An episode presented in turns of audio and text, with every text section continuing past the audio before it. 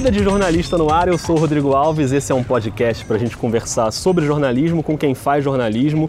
Hoje eu estou mais uma vez aqui no prédio da Globo News e olha, hoje para gravar um episódio campeão de pedidos dos ouvintes do Vida de Jornalista. Olha, sem brincadeira, desde o primeiríssimo episódio, sempre tem alguém que vem e fala: Você já tentou gravar um episódio com a Maria Beltrão? Oba! Por que, que você não tenta gravar um episódio com a Maria Beltrão? Você precisa gravar um episódio com a Maria Beltrão. Eba! Então hoje, finalmente, eu posso dizer essa frase: Maria Beltrão, seja muito bem-vinda ao Vida de Jornalista. Adorei saber disso, já fiquei prosa, fiquei feliz. Eu que agradeço, Rodrigo, estou super feliz em conversar com você. Não, eu que estou super feliz. Acho que eu sou a pessoa que mais vê estúdio ir no país inteiro disparado. Nossa Senhora! Como eu trabalho à noite no Sport TV, a hora do estúdio é sempre a hora que eu estou ali fazendo minhas pesquisas para o jogo, então estou super tranquilo para ver com calma. Às três horas, eu quero saber, tem que vir às três horas. Às três horas. Hoje eu estou super tenso porque eu perdi uma hora no meio que eu estava vindo para cá para conversar com você, então perdi uma horinha, mas tudo bem. Agora, Maria, o programa completou 10 anos agora no fim do ano passado, sempre com essa pegada muito descontraída e de alto astral, uhum. mas também com uma pegada noticiosa muito forte, porque são três horas ali no meio da tarde, então uhum. as coisas acontecem, né? Só nesses últimos dias a gente teve casos como o massacre na escola em Suzano, que foi que chocou o país, o massacre na Nova Zelândia, é, essa data que marcou um ano do assassinato da Marielle. Isso, claro, afeta o clima do programa e te consome também. Você, a gente estava conversando, você dizia que teve dor na coluna, esteve que ir na fisioterapeuta. Como é que fica o teu estado de espírito quando o programa tem essa carga mais forte, assim? Olha, eu vou te dizer com muita sinceridade, não é fácil, né? Depois de falar desse massacre em Suzano, eu travei, minha coluna travou, fiquei muito, com muita dificuldade de dormir à noite. Estou sendo super sincera, da, assim, do meu marido ficar preocupado. Eu falei, eu não tô, a minha cabeça não está conseguindo esvaziar. Não é fácil, fazer um jornal ao vivo de três horas. Não é um programa de entretenimento, a gente não fica falando coisas maravilhosas. Quem dera fosse assim. Até tento. Hoje eu fiz questão, pelo amor de Deus, gente, vamos colocar coisa feliz. As pessoas não podem também se deprimir, claro. né? Durante três horas. Mas realmente, quando uma cobertura dessa se impõe, eu falei três horas durante a morte desses adolescentes. Durante essa edição do Estúdio a gente vai tentar entender o que absolutamente não tem explicação. Essa frase me marcou. A imagem mais triste que já vi na vida. Essa frase foi dita e repetida agora há pouco pelo governador de São Paulo, João Dória, logo depois de visitar a cena do atentado a essa escola em Suzano, que terminou com a morte de 10 pessoas, entre alunos, funcionários e os autores do crime. Autores do crime que também eram menores de idade e que se suicidaram no local. E realmente é, foi um dia terrível para mim. Foi um dia terrível porque a minha cabeça não conseguia esvaziar. Né? Então eu dizia, ah, eu estou tentando pensar em outra coisa, deixa eu ouvir música clássica, até banho, de banheiro, eu tentei tomar qualquer coisa, mas não consegui esvaziar. Eu fiquei bem deprimida, que não é muito da minha personalidade, mas não, não aguentei não, ali eu sucumbi. É, mas eu lembro, por exemplo, que há pouco mais de um mês, no dia da morte do Boechat, uhum. eu fiquei sabendo por você, você, a, a, notícia aconteceu durante o programa, e eu lembro que uns amigos meus me mandaram umas mensagens, e aí eu estava vendo, eu olhei para a tela, e aí acho que era a Candice Carvalho que estava falando em Nova York, e você interrompe ela e dá a notícia ali. Uma notícia que acaba de ser confirmada, nosso colega jornalista Ricardo Boechat morreu na queda do helicóptero. Hoje de manhã a gente viu um acidente na rodoviária em Anguera, na região do Rodonel, zona oeste da capital paulista. Né? Nós acompanhamos de manhã, um helicóptero caiu, bateu na parte dianteira de um caminhão que transitava pela via.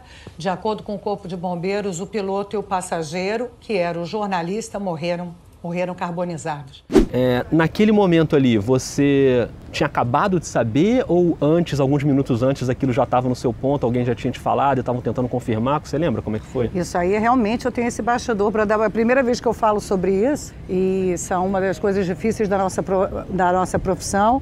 Realmente, eu soube uns 20 minutos antes de dar a notícia. Uhum. Não só uh, essa notícia foi passada para mim, como para os meus comentaristas. E a gente falou, não, vamos esperar a Band dar a notícia, vamos esperar ter certeza que todos os parentes já foram foram informados, é, é o mínimo que se espera, e vamos dar a notícia só depois que a Bandeirante estiver divulgada. Uhum. E aí, é aquelas coisas que só quem trabalha com ao vivo tenta explicar, é uma montanha russa de emoções. Ao mesmo tempo que eu fiquei pasmada no primeiro momento, com vontade de chorar, quando eu percebi que os comentaristas não estavam aptos a comentar aquelas outras notícias que eu estava dando, em sabendo que o Boechat já tinha morrido, olha que loucura, é. eles não conseguiram, eles começaram a olhar para baixo, todo mundo olhou para baixo, começou a pesquisar iPhone. E eu falei, eu tenho que continuar apresentando.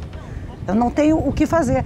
Então, ao mesmo tempo, e isso é um dilema muito grande, que eu acho que tem que ser estudado, ao mesmo tempo, primeiro me deu vontade de chorar e depois veio uma resposta de afastamento do caso máximo que eu pudesse, tipo, não vou pensar sobre isso. Uhum. Por enquanto. Então foi muito curioso para mim, né? É, eu fico tentando entender a psicologia dessas coisas, a gente que está no ar, que a gente se defende, depois sofre mais tarde. É. Porque é um exercício de tentar manter ali o um mínimo de clareza, articulação e não deixar a emoção transbordar. Não é que ela não vem, ela vem. Lógico. E aí, você lembra bem, quando eu chamei a Candice Carvalho e finalmente falaram, pode falar, parece que a emoção veio toda, me deu é. uma vontade de chorar. Porque ali é como se falasse assim, eu posso realizar uhum. isso que eu ouvi e tá uma loucura na minha cabeça. Então, ao mesmo tempo foi esquisito, que é como se eu estivesse ouvindo aquilo pela primeira vez. Não sei se eu estou me fazendo é. clara. Não, quando você fala a notícia, você está claramente muito emocionada. Ali você estava lendo um texto no teleprompter ou você estava falando da sua cabeça? Não, ali eu acho que era sem TP. Uhum. Ali é, é, pode falar, e, mas em seguida que eu comecei a falar, não posso estar errada, é, eles falaram, pode falar, pode interromper a Candice, vamos dar a notícia. Entendi. É, e aí cai a pauta do programa inteira, né? Aí o programa vira isso e os teus comentaristas também têm um desafio ali, né? De ter que comentar um caso que acabou de acontecer e todas aquelas pautas que vocês tinham programado ficam fora. E é importante o entrosamento entre vocês também, né? Fala um pouco sobre esse seu time atual de comentaristas. Tá aí, então, Entra que o Estúdio já está no ar. Sejam todos bem-vindos. Estou aqui com Otávio Guedes, Flávio Oliveira, André Trigueiro, Arthur da Pieve e Marcelo Lins. Ai... Rodrigo, qualquer coisa que eu vou falar vai parecer aquela praça. Ah, tu, que, o que, que ela falaria? Uhum. Mas acreditem. é, é, um time extraordinário. É, é, somos amigos. Eu confio inteiramente nessas pessoas. Uhum. Né? É minha rede de segurança, é minha rede de proteção. As, muita gente não parece, né? Até um, um produtor que veio trabalhar comigo falava: Ah, eu, eu tinha a ideia de você ser uma pessoa é, muito alegre, muito espontânea e que isso era a sua marca maior. Mas falou, a sua marca maior é que você é Caxias e muito estudiosa. Então eu fico meio desesperada desde as sete e meia, oito da manhã para ter acesso a tudo, saber em caso de... Mas a grande realidade é que eles me salvariam e salvarão sempre. São pessoas absolutamente originais. Você tem, por exemplo, Otávio Guedes. Otávio Guedes, na realidade, hoje, eu digo, ele não é um comentarista, ele é um coâncora. Uhum. É, ele é inacreditável, né? Eu me vejo com essa turma sendo às vezes telespectadora. Tem um momento ali que eu esqueço. Eu digo, gente, que genial. Eu choro de rir. O Otávio Guedes, por exemplo, né, falando por isso que eu, eu, eu destaco ele, porque ele realmente ele veio ao estúdio e com uma função que eu digo que eu, que eu precisava também de dividir a ancoragem às vezes, uhum. né? E as coisas que ele fala assim, ai, meu, eu, realmente minha tia falaria, no bar eu ouviria. Então tem isso, né, que ele fala, ele pega a notícia, ele traduz, ele filtra e transforma no popular. Isso é brilhante. E cada um, eu cito ele porque ele realmente foi a, uma última acusa, a aquisição Sim. daquelas que eu lutei muito. Falei assim, meu Deus, esse cara é genial, não tem como ter todo dia e nós temos ele todo dia. Por isso que eu o cito, porque ele é o único que vem todo dia. Uhum. Agora inventamos de dar uma folga para ele na sexta-feira, que eu acho injusto, entendeu? que é o dia que eu trago um brigadeiro, estou tentando suborná-lo com um brigadeiro e etc. Mas ele, então, ele é o, o realmente o fixo como eu. Uhum. E os outros, né, que são também, que se revezam, mas que são meus amigos aí, lá se vão tantos anos, né? Alguns estão desde o começo. O Chechel está quase desde o é. começo, Flávia está desde o começo, e outros tantos. São geniais, né? São pessoas, cada um em sua seara, absolutamente geniais. E eu, eu acho que gostou do, do Estúdio I é você ver as pessoas de determinada seara comentando sobre outra seara. Isso que é o mais legal. Exatamente, todo mundo versátil jogando nas ondas. Como é que vocês preparam o programa? Vocês se reúnem, tem uma reunião todo dia, uma reunião de pauta, cada um leva as suas pautas? Como é que é? Não, gente, eu sou a pior pessoa do mundo. tipo assim, vamos falar, que monstro é esse? Eu sou toda. O meu modo de trabalhar é o seguinte: é, eu tenho o espelho do jornal em casa. O espelho, para quem não sabe, é aquele roteiro, né, o do roteiro que vai do acontecer. jornal. Eu vejo que o editor-chefe está jogando ali como assunto e já tô com o, o sistema da TV Globo em casa para se eu tiver que mandar uma mensagem. E aí o que, que eu faço? Eu vou vendo primeiro o que eles estão montando e já intuo, né? Aí eu vou vendo o que os correspondentes estão pensando em falar, o que os comentaristas estão propondo. Aí eu começo a, a, a, a sugerir, talvez, ah, por que, que não põe isso aqui aqui, né? Só que aí eu vou, não é uma reunião, não, é uma Sim. coisa, a moda, loucura. Eu mando pro Felipe Vasques, eu mando pro Caruso, às vezes eles me mandam, aí eles dizem, ah, hoje vai fazer o texto de abertura ou não vai? Eu faço. Aí ontem, pô, tô no carro. Não, não, vou fazer, é importante, né? Quando quer dar mais um peso editorial mesmo, escrevo o texto de abertura. Sim. Hoje sumiram com esse texto, assim, instantes, ih, apagaram a retranca, não Nossa. sabiam que tinha seu abre. Sabe aquelas coisas que a pessoa não pode nem imaginar em casa? A pessoa que está em casa acha que está tudo 100% Nossa! programado sempre. E é sempre assim, eu sempre falo assim, eles falam, Maria, hoje tem que ter um texto seu aí. Aí eu digo, não sei se vai dar tempo. Aí depois eu escrevo, né? Mas é porque eu acho importante, quando é. Primeiro que eu já tenho um jeito de, de formatar depois as cabeças, muito bem escritas pelos uhum. editores, para o meu modo de falar. Claro. Até porque muitas vezes eu nem leio a cabeça, mas já sei o que o editor concebeu, pensou e vai. Mas é muito na desorganização. E tem uma hora na desorganização organizada, sim, sim. É uma hora que eu ligo pro editor executivo, pro Caruso. Aí eu falo, passa o jornal comigo, que aí é a hora que eu começo a debater com alguém. E se falaria, porque você imagina um jornal, isso não existe, é só no estúdio E, é desesperador. Eu sempre acho que não dá, falo, não vai dar. Um jornal que você tem uns 33 assuntos para comentar. É. E às vezes eu falo, eu não tenho opinião sobre esse assunto. O que, que eu vou falar que já não tiverem falado? E, e é uma coisa difícil, é o ponto de partida do comentário. De onde você vai pegar? Isso. Você não pode falar, comenta aí. É. Né? Aí eu converso com ele, então ele vai passando o jornal inteiro. Só que o jornal inteiro não, né? Porque aí quando chega assim, e um terço do jornal, eu já falo, meu Deus, não dá pra gente continuar conversando, porque tem, tem que trabalhar, o jornal é imenso. Então, para você entender que não é nada muito organizado. E eu ainda ando mal criada, eles falam, você é péssima, por isso que eu faço às vezes os eventos. Ah, é? Que chega depois, tem uma reunião que ocorre agora, tá correndo enquanto eu converso com você. Mas depois de três horas de jornal, eu não sei o meu nome. Eu não sei nem como eu estou conversando com você. Hoje, por exemplo, você esqueceu o telefone eu... que você fala todo 4002 dia. 40022884. eu falo há, sei lá, sete anos desde que ah. botaram esse telefone da Cátia. Hoje deu espaço para algumas notícias mais alvissareiras, graças a Deus. Você pode ligar para 40025884, é isso? Agora 2884. eu mesmo. Não, eu mesma 28. esqueci. Como é que é? 4002-2884. Pela primeira vez esqueci o telefone da nossa central. 3h47, eu já. Qual é o santo telefone? Não vinha. Não vinha, eu falei o telefone. Então, assim, só para te dizer que é, antigamente, quando o jornal tinha uma hora, tinha tudo. Reunião antes, reunião depois. Claro, um jornal de uma hora que tinha um lado cultural ainda que só em uma hora, muito maior do que é hoje. Sim. Porque os escândalos que, que pipocaram no Brasil mudaram a cara do Estúdio I. É. Então é uma, é uma desorganização organizada, Rodrigo. Agora, falando em desorganização organizada, tem uhum. episódio, por exemplo, como o Carnaval, que o seu estúdio vira um bloco de carnaval. Falaram, o que é isso, né? Fumenga, 21 anos animando o carnaval aqui do Rio de Janeiro, parece que foi ontem, é meio constrangedor. Envelhecemos, Rodrigo Maranhão, só queria dizer isso. Obrigada por vocês estarem aqui animando o Estúdio I. Estamos tão felizes. Obrigada, gente. Como você consegue comandar o programa ali no meio daquela galera? O chefe de redação entrou uma hora no suíte e falou: gente, cuidado, a Maria tá fora de controle. Que eu só estava cantando Rosana, me jogando no chão. Então, assim, eu acho que isso é uma. Eu não sei se eu posso chamar de qualidade ou característica que eu tenho. Eu jogo em qualquer coisa. Uma linha que me caracteriza é a informalidade, ponto. Claro uma maneira bem humorada de ver o mundo, ponto, e um outro, uma esperança.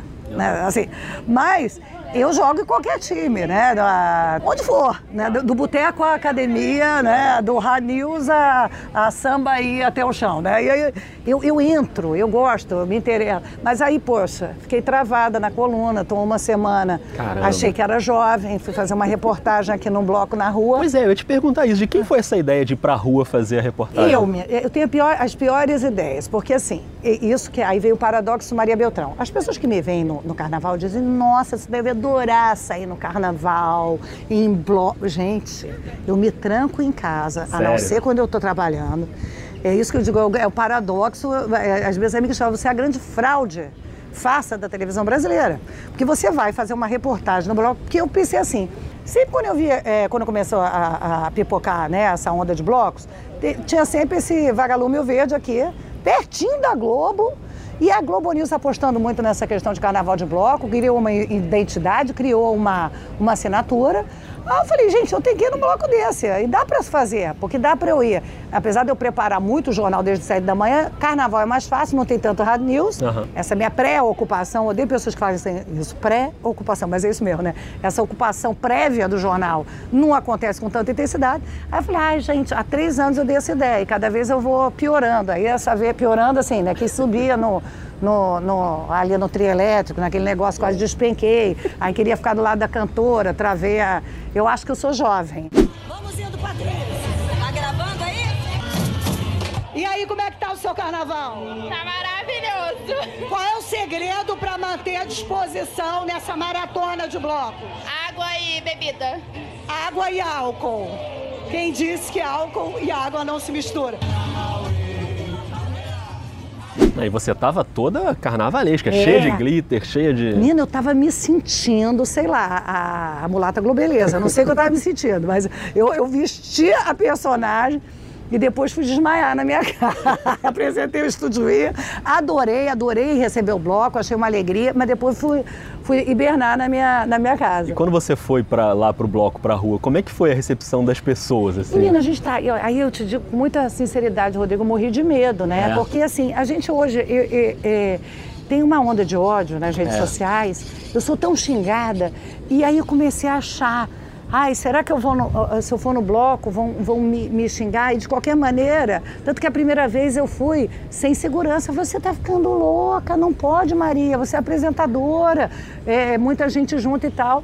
E dessa vez eu fui com três amigos, ex-amores, né? Porque eles, eles foram mais segurança das minhas esquisitices. Eu tropeçava, quase caía. É, ele ajeitou o negócio, que eu, uma pedraria que eu botei no rosto, segurança ajudou. E o mais lindo e o mais incrível, né? E é claro que eu fiz uma pequena oração antes de ir para esse bloco, que eu mesmo entendi. Falei, oh meu Deus, que eu não seja tão estilizada, que não haja uma, uma situação de, de saia justa, né? Difícil de, de, de manifestação. Não houve nada. Só carinho eu recebi.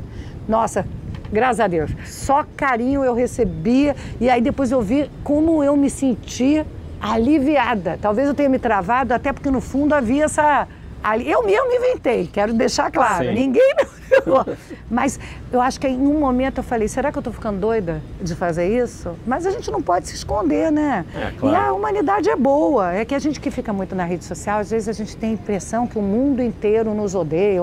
É, é complicado. Mas na rua, no seu dia a dia, você é muito parado, o pessoal, o pessoal te para muito para fazer foto? Como é que é quando você vai em algum lugar? Não, geralmente não. não é, são mais olhares é, sorridentes. Aí uhum. quando eu, eu é, retribuo o olhar, eu em geral retribuo qualquer coisa. Aí a pessoa é, fala, né? Aí me abraça. Eu acho bonitinho que uma vez que eu retribuo o olhar, em geral as pessoas já me abraçam. Uhum. E eu acho isso muito legal. Ela realmente tem uma intimidade ali. Realmente, é muito impressionante. E aí, por exemplo, no carnaval eu comecei a cantar os negócios, depois eu falei, gente, pelo amor de Deus, tô parecendo uma gralha cantando aqui desafiando afinada. Aí eu fui à missa, menina, você não é gralha não, aí tem os defensores.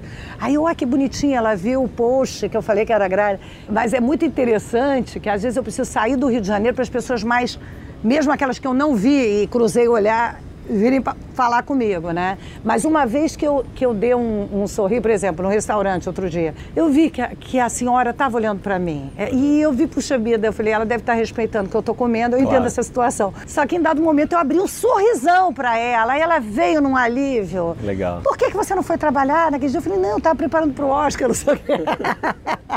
Mas é, é, é, um, é um assédio muito carinhoso, que eu gosto muito de é, receber. E eu imagino que essa intimidade também tenha muito a ver com, com isso que você falou ainda há pouco, de você sempre lidar muito bem com o humor e às vezes a sua uma atrapalhada aqui e ali, você não, o jornalismo às vezes tem essa coisa, né? Não, não posso, tem que esconder, se deu alguma coisa errada, é melhor não mostrar. E você sempre foi essa pessoa que tratou muito bem das suas, enfim, suas atrapalhadas, suas brincadeiras. Acho que tem um pouco a ver com isso, né? E, olha, se você trata o erro como um pecado capital, ele vai ser visto assim. É.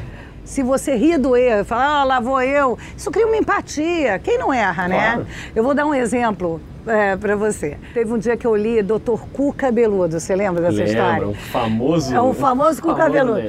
O Dr. Cu Cabeludo, participando pelas redes sociais, falou, ó, tô aí, né, com a Flávia. É claro, né, jogaram no espelho para eu ler ah, assinantes que estão comentando e tinha lá Dr. Cuca Beludo. E aí, no meio de tantos assinantes, eu li mesmo. Quando eu falei, já estava falado. E aí houve uma preocupação.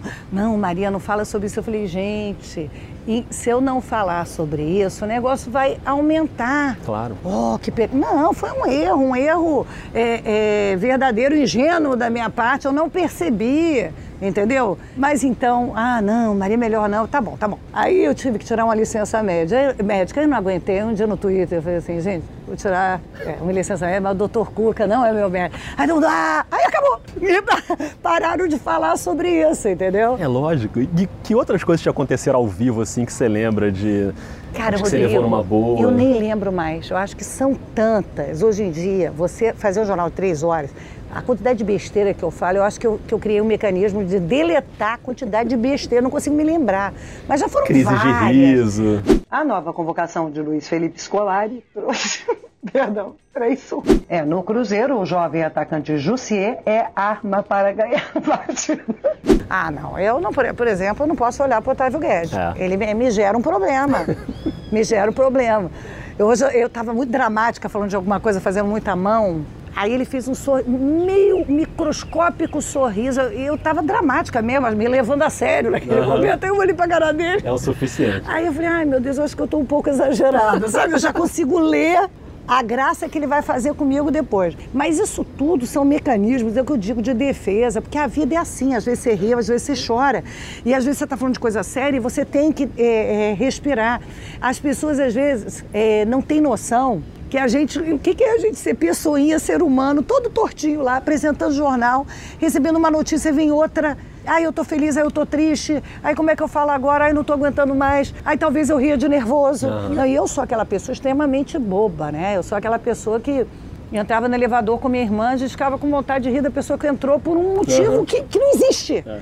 Pelo simples fato de, de sermos infantis.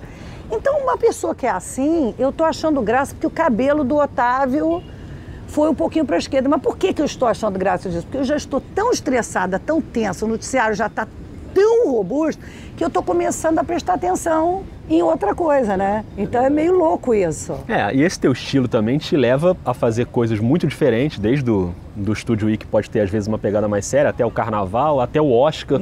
Agora vem um momento aí que é o mais esperado da noite, gente. Já imaginou? Bradley Cooper e Lady Gaga cantando Shallow? O piano já está a postos. Daqui a pouco a dupla vai entrar. Shallow foi indicada para canção original. Outro dia o Bradley Cooper apareceu de surpresa num show da Lady Gaga em Las Vegas. Ela quase desmaiou. E a canção é franco favoritíssima para ganhar o Oscar. Né? Todo mundo de olho na dupla. Tell me something, girl. Are you happy in this modern world? Você adora fazer o Oscar? Adoro. Eu adoro fazer o Oscar, que foi um desafio que a Globo me deu uma época. Tem que organizar essa questão. Como é que faz? Uhum. Como é que não faz? Que horas o apresentador fala? Que tipo de informações é, eu sempre pensava assim, bom, tem muita gente que, que não gosta de ver dublado, né? Com a, com a tradução simultânea. Ah, você é. sabe que a tradução simultânea do Oscar tem uma ligação com esse podcast. Ah, é? Porque o episódio anterior ao seu foi com a Branca Viana, que é irmã da Ana, Ana Viana. Eu conheço Branca! Então, Geniais, né? Que fazem a tradução. Aliás, eu aprendi com a Branca que a gente tem que falar interpretação simultânea e não tradução simultânea. É porque é mais do que tradução. É, porque é uma coisa diferente, assim, não, mas é legal. A Branca também já teve com a gente, a Ana, as duas são craques. Então, é que você está falando de time. Isso. Quando eu sei que de novo vai ter a Ana Viana, me dá aquela... Ah, Aí falaram assim, para quem não gosta de tradução, quer ver no original em inglês, ah. como é que você pode ajudar? Eu falei, não, então eu tenho que dar pílulas de informação sobre todos os indicados, principalmente aqueles que não chegam no Brasil, para a pessoa não ficar boiando. Melhor ah. curta documentário, a pessoa está boiando. Antigamente a gente não fazia como cobertura. Aí eu falo, não, eu tenho 15 segundos de falar, ó, esse curta documentário aí foi muito premiado, porque conta a história disso, disso, aquilo aí, numa tribo de Ana. A pessoa fala, ah, ó, essa mulher que vai subir no palco, gente, ela já tinha sido indicada 30 vezes e nunca ganhou. É. Né? Nunca ganhou é feio falar. Jamais venceu. É, e isso a pessoa fala, ah, então vou ficar, porque tá tá me dando pílulas de informação que me ajudam a entender a festa. Então esse desafio foi meu desafio lá, em, aí me falar 2006, foi a primeira vez que eu apresentei. Eles queriam saber se ia funcionar e funcionou, né? Aí eu adoro, É, né? claro. E Adoro. como é que é a sua preparação? Porque você sai do estúdio em uns dias antes, né? Isso. E aí, qual é a sua preparação? Você vai ver os filmes, você pesquisa, como é que é? Ah, primeiro um mês e meio antes, quer dizer, bem antes, é, qualquer filme que até o Chechel me fala, Maria, eu tô achando que isso aí tá com cara de Oscar, eu já vou, Já já vou assistir. Aí, geralmente eu consigo viajar um pouco antes e vou para os Estados Unidos, quando eu consigo, já vejo mais alguma coisa. E, e vejo tudo que chega em streaming, vejo tudo que eu tenho acesso, vejo tudo que a imprensa consegue passar, vejo tudo que eu puder. É, mas essa é a parte fácil. Que a parte, pouco interessa o que eu vejo, eu não comento, claro que eu vou ajudar ali com perguntas Sim. pro Chechel e pra Dira de quem é embasada, óbvio, mas o meu trabalho, que esse também começa um mês antes, é de colher essa quantidade de informações sobre todos os indicados de todas as categorias. Desde o diretor ao próprio filme, o que, que é curiosidade, o que, que a gente pode falar diferente, como é que eu vou atrair. Então, esse é um trabalho que eu, um dia eu vou te mostrar, e as pessoas não entendem, e de trabalho, de preparo. É um negócio assim de 250 páginas. Sério? Que eu mesmo. É, uma loucura. Eu peço ajuda por uma produtora que já trabalhou comigo nisso, porque antigamente eu não conseguia. É, antigamente eu fazia sozinha, depois É. era quase internada. Mas é um negócio- uma quantidade de informação assim enorme. Fez muito tempo com o Wilker também, né? Que deve ter sido uma experiência incrível, né? Foi incrível, porque o Wilker, quando eu cheguei, ele olhou pra mim e falou assim: Mas o que, que você entende de cinema? Eu falei: Muito pouco. Eu sou mais público do que crítico. Ele falou: Ah, muito bom, começou bem. Mas ele ficou, teve um. Ele, é claro, como eu teria se mudasse o time, é o que eu te falo, né? Lógico. Ele, no final da primeira edição, ele falou. Foi, foi muito bonitinho. Ele falou assim: "E te subestimei. Te Ah. subestimei. Eu falei: Mas, pô, isso é ótima notícia. Legal. Se você tá falando que me subestimou, quer dizer que você gostou. Eu falei, É. puxa, que bom, tomara Que que, eu, que eu volte no próximo ano. E o Wilker, ele tinha aquele jeito absolutamente original. Primeiro, que uma pessoa como eu não, não se levava tão a sério, Sim. né? Então ele tinha aquele humor, muitas vezes ácido, que era absolutamente delicioso. Era uma pessoa deliciosa para se conviver e viramos amigos. Né? Legal.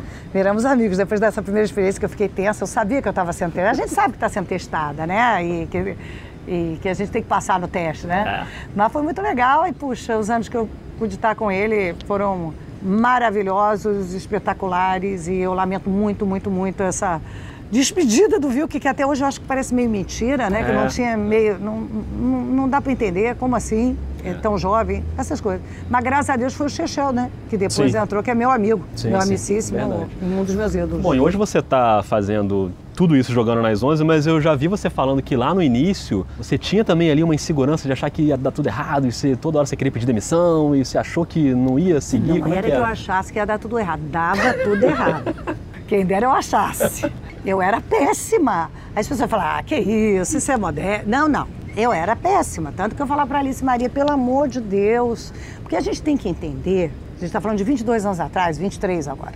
Era outro jornalismo. Você tinha grandes apresentadores, eh, havia TP, teleprompter, não havia o comentar, o jornalista ancorando e comentando. Imagina, improviso era uma raridade da- das raridades. E era esse jornalismo que o público ah, eh, se identificava e estava acostumado.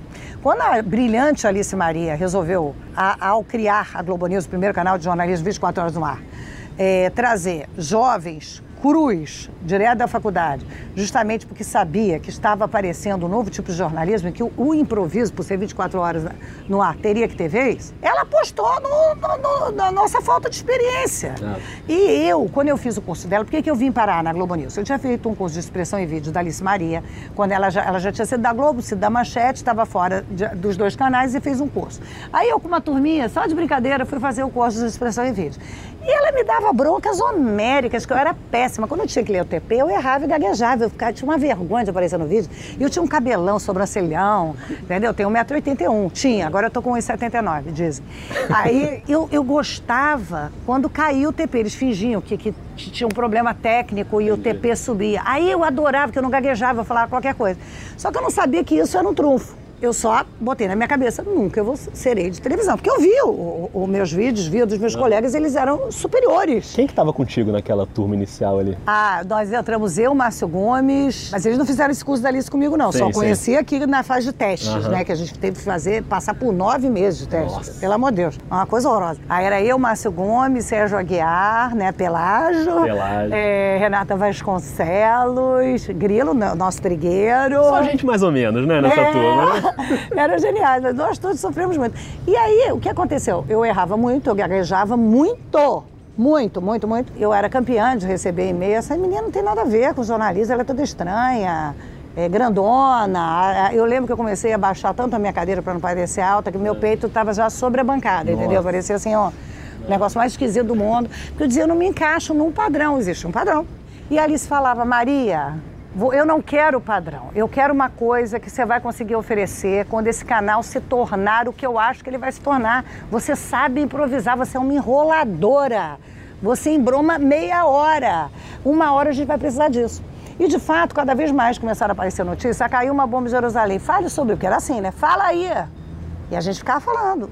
Cruz, cruz tolos. Aí o que eu fazia? Eu estudava em casa desesperadamente, dever de casa, via todas as notícias, para me preparar, porque o improviso não, não, não, não vale nada se ele não for embasado. Aí falar, ah, você é boa de improvisar. Boa de improvisar é quem se estuda, se prepara, está informado, e aí com isso improvisa. Claro. E aí eu, eu lembro que uma virada foi é, o ataque das Torres Gêmeas, Aham. né, porque ela já. Aí eu comecei a ver engraçado, parei de pedir demissão, acho que eu pedi umas nove vezes. e aí, porque eu falava, não quero ser do vídeo, eu sou estranha no vídeo, as pessoas riem de mim, eu sou ridícula, eu me acho ridícula. Ela fica, fica, fica aí, vai, descansa fim de semana. Aí ela me dava um biscoitinho, um cafezinho, e a Alice é meio minha mãe até hoje. Aí eu chorava no, no ombro dela e voltava a trabalhar. Aí no 11 de setembro, eu traduzi o, George Bush, eu traduzi o Chirac, eu improvisei, me interei sobre Al-Qaeda enquanto estava apresentando, fiquei 10 horas no ar. E aí começaram a vir as críticas positivas, as notas 10. Aí eu falei, gente, eu acho que eu sou. Aí, Olha aí. Demorou cinco anos, né? e aí, realmente, eu falei, ué, eu acho que eu tenho alguma coisa. E aí eu digo, tem chefes hoje em dia, que foram meus chefes no começo, que eu digo, eu sempre soube, eu mentiroso. Nós sempre soubemos, eles me, me, me achavam o ó. Falei, que esse cara de pau, cara. É. Diego, tava com um deles. Eu falei, cara de pau, você, você achava o, o ó. Você queria que eu fosse demitida com certeza. Que isso, eu adorava você. Mas nada como um dia atrás do outro, né? Eu perseverei, ó, eu diria assim. Mas impressionante a visão da Alice Maria, Ela- né? De ela criar um canal e ela pensar no que, que o canal vai se tornar daqui a um tempo e saber que o seu perfil tinha a ver com aquele futuro, né? Eu digo que a Alice tem algo de sobrenatural. É? Ela não, eu digo, Alice, você não pode ser tão genial, genial tão, tão visionária, tem alguma É. iluminação aí divina, porque não é possível. Ela tem uma visão 15 anos na frente da gente, sempre. Impressionante. Eu almoço com ela a cada três meses, né? Não, imagina, ela é tudo na minha vida. Sim. Eu não, não, não recebo um prêmio, eu não faço uma coisa sem que eu eh, sem agradecer em primeiro lugar a ela, Aham. sempre. Que ela confiou em mim quando Claro. ninguém confiava. Agora, esse seu, essa sua capacidade do improviso e de, de levar numa boa, isso vem desde que você era criança? Você estudou num colégio de freiras, não foi? Eu estudei em vários colégios. Eu estudei. Professores sofriam com você, não? Não, eu- os professores sempre sofreram comigo pelo seguinte: eu sempre fui uma aluna nota 10, desculpe, realmente, eu sempre fui a, a chamada CDF. Sim. Só que eu, eu- Feio falar isso, entendeu? Erros pregressos, né? Quando eu era melhor de idade. Só que eu passava a turma inteira, eu dava cola, eu arrumava problema, eu estava sempre na coordenação. Ao mesmo tempo, eu faço sempre com argumentos muito trabalhados. Eu acho que veio essa minha capacidade de prover argumentos muito trabalhados sobre a besteira que eu tinha feito. Então eu criava uma relação com as minhas diretoras, coordenadoras, professoras de um, um amor e ódio, entendeu? Sim. Maria, pelo amor de Deus. Aí eu fazia a prova separa- em separado, né? Fazia na, na biblioteca, sozinha. Aí tirava 10. Então eu tinha essa característica. Nunca fui assim, ó, de tacar o terror ou fazer maldades. Eu Sim. era assim, uma, Aham. uma gracinha, uma embromesta, entendeu? Então eu era uma aluna que estava sempre na coordenação. É, engraçado isso. Eu passei por vários colégios. Eu morei em Brasília quando meu pai foi ministro, aí voltamos. Aí na volta eu fui para o GINC, depois fui para o Colégio São Paulo fazer magistério. Queria ser professora de qualquer maneira. Aí o Colégio São Paulo e o Colégio. Sim. Então no ensino médio eu fazia magistério. E aí fui tentar dar aula, aí um dia eu falei, gente, não, é, acho que não, é muita responsabilidade e tal. E eu fiz economia, um ano e meio na PUC. Porque eu dava aula particular de matemática, de física, química, ainda quando eu era no ensino médio, para quem ia prestar ve- vestibular. Aham. Então, meu irmão falou, não, você é ótima de exatas. Mas eu dava aula de história também. Aí, você é ótima de exatas, tem que usar isso, não sei o quê. Aí eu fui fazer economia, achava uma chatice. Aí, um ano e meio depois, eu falei, que chatice, cara. Que é só teoria, nada se coloca na prática aqui no Brasil, aquele Brasil, né, da hiperinflação. Não entendia nada. E aí, um dia eu falei, meu pai, papai, ele, que eu tenho que fazer comunicação. Ele, aí ele só falou assim, enfim, você descobriu. meu pai não se metia, né? E ele ficou muito feliz que meu avô, Heitor Beltrão, era jornalista. Sim. Então ele ficou muito emocionado. Depois que eu falei que era o que eu queria fazer mesmo, saí da economia e fui pro jornalismo. E arqueologia nunca passou pela sua Então, cabeça? pois A Sua é, mãe é uma arqueóloga, digo- né? Muito, muito importante, também chamada Maria Beltrão. É, a verdadeira maionese, né? Não só o genérico. É a verdadeira Maria Beltrão. É, é, eu tava falando com a mamãe, gente, sabe, eu não sei, eu acho que eu não teria capacidade. É. Eu, eu, eu jogava fósseis fora no lixo, que eu não entendia que eram fósseis, entendeu? Pois é, então, é fato ou fake que em vez de brincar com coisas que as crianças brincavam, você brincava com os fósseis da sua mãe? Não, eu não brincava com os fósseis, mas um dia eu achei que os fósseis eram brinquedos, entendeu? Entendi. Teve um dia, eu acho que isso ficou na minha memória, né? Que, que a mamãe falou, ela está jogando fóssil fora. eu não sei porque eu nunca pensei em fazer arqueologia. Minha mãe é uma das pessoas mais cultas e interessantes que eu conheço. Sim. Minha maior reverência, assim, acho que foi por medo do tamanho que ela tem pra mim. Papai também era enorme, né? Assim, então é, é difícil. Eu fui criada com, com duas pessoas muito inteligentes, muito cultas e, e, e- famosas, conhecidas no Sim, seu meio. Eu- isso meio que entortou nossa cabeça, eu acho. e aí eu falei, gente, acabei virando conhecida também, é meio claro. maluco isso. Antes eu achava que era uma pressão, eu não, não sei dizer o que que esse caldeirão de influências me trouxe. Mas às vezes eu penso, por que que eu não fiz arqueologia, né? Gostava tanto de história. E a minha mãe é uma grande contadora de histórias, do folclore, né? Do sertão. Então, não sei. Ah, não tem a ver também, né? Te guiou pra contar histórias. para contar história. E meu pai, que foi um homem público, ele era empresário, empresário, mas teve uma época que ele foi um homem público, ele tinha uma faceta que eu e minha irmã, e meu irmão também, e meu irmão que é Hélio Beltrão com meu pai. Sim.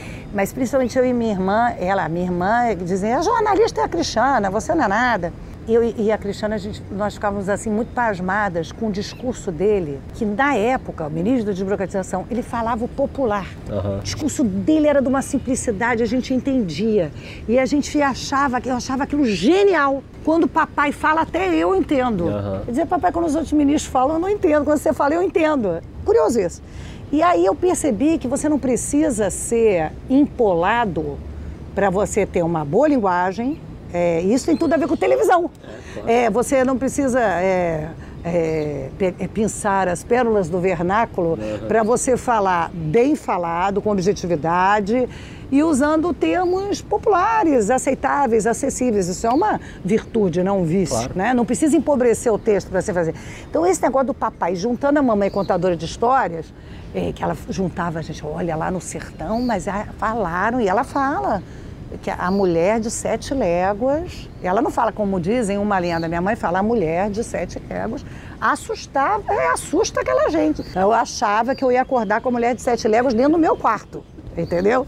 E com todos os habitantes daquele folclore riquíssimo, entendeu?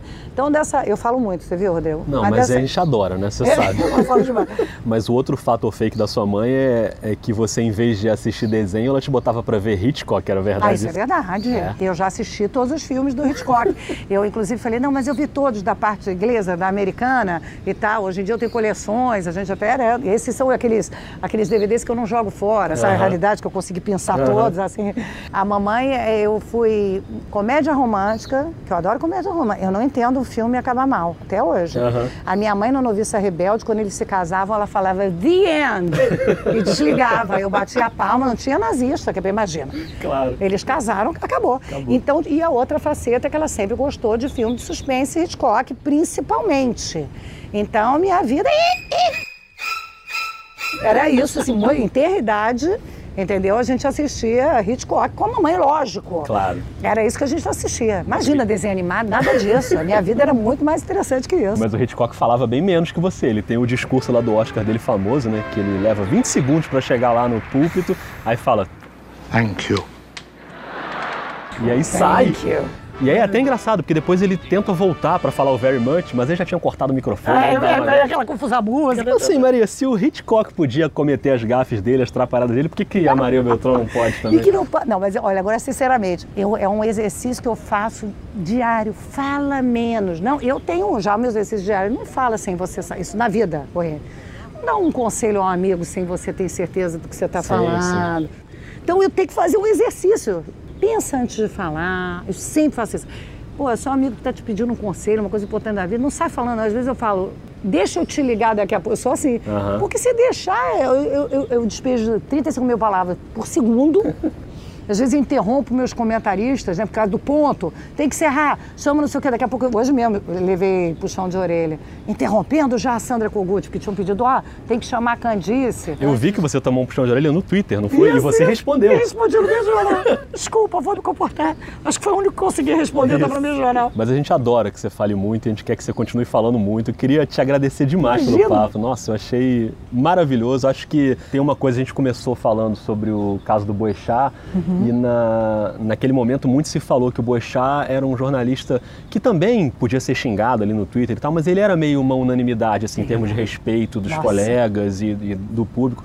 E eu acho que você tem um pouco disso também, Oh, assim. Deus, você nossa. muito respeitada pelos seus colegas e pelo seu público também. Então, Opa. queria te dar os parabéns e te Opa. agradecer muito por bater esse papo com a gente. Eu que agradeço, fico felicíssima, né? Ouvindo essas mais belas palavras, generosas. Quisera que fosse verdade, mas olha, obrigada, adorei, adorei o papo.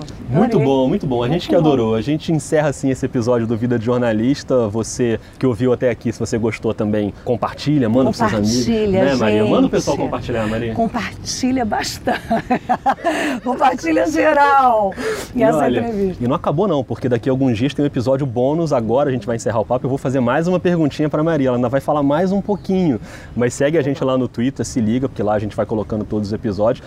Maria, vai entrar a vinheta agora. Eu queria que você falasse um rodô pra gente botar a vinheta, como você fala no estúdio aí. Rodou. Boa.